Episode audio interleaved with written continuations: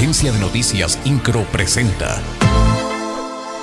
Resumen informativo. La tarde del martes, la Fiscalía General del Estado cumplimentó una orden de aprehensión en contra del conductor de un vehículo con el que se lesionó a una persona el 2 de noviembre en prolongación Bernardo Quintana. El automóvil utilizado para la agresión también está asegurado. Se inició la carpeta de investigación el 3 de noviembre por la denuncia de un ciclista que fue agredido en las inmediaciones de la avenida referida. A la persona detenida se le presentará ante la autoridad correspondiente para que se defina su situación legal y se continuará con los actos de investigación.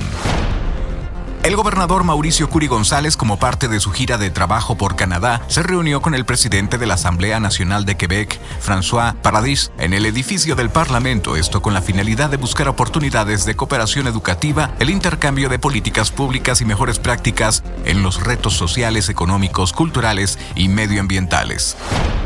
En sesión ordinaria de Cabildo, el Honorable Ayuntamiento de Querétaro aprobó por unanimidad el programa municipal para prevenir y eliminar la discriminación que regirá al municipio hasta 2024. Acción que señaló el presidente municipal Luis Nava tiene el objetivo claro de ser una ciudad inclusiva donde cualquier queretana o queretano pueda participar en las opiniones quedó anunciada la nueva convocatoria para ingresar al tercer cuatrimestre de la Universidad de las Mujeres, que ofrece a dicho sector de la población la opción de estudiar una carrera y acceder a más oportunidades para mejorar su calidad de vida y la de sus familias. El presidente municipal de Querétaro, Luis Nava, destacó que su administración busca apoyar a las mujeres para que cada día logren mayores oportunidades de desarrollo. INCRO, Agencia de Noticias.